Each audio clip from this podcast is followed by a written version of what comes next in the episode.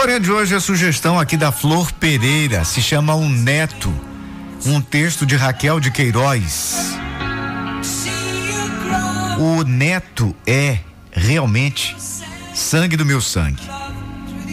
Com a idade chega a saudade de alguma coisa que você tinha e que lhe fugiu sutilmente junto com a mocidade.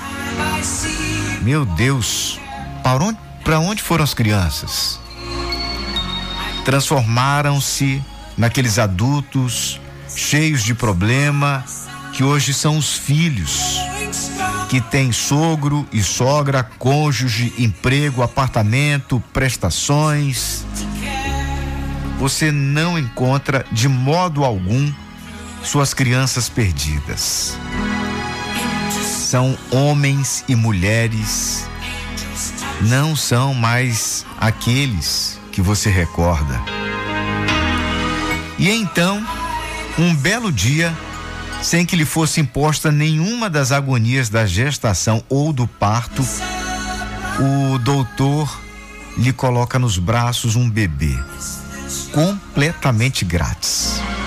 Sem dores, sem choro, aquela criancinha da qual você morria de saudades, símbolo ou penhor da mocidade, longe de ser um estranho, é um filho seu que é devolvido.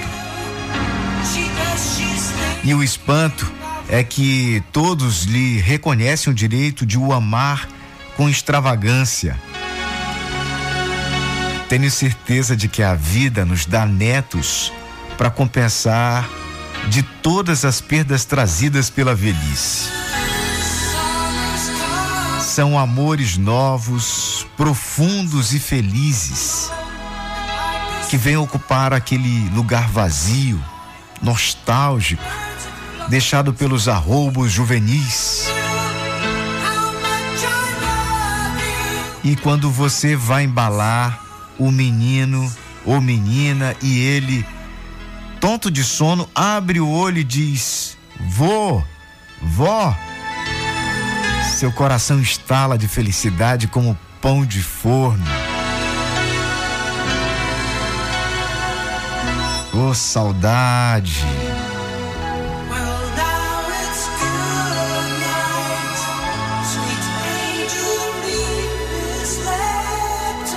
Dizem que ser avô, avó é ser pai ou mãe duas vezes.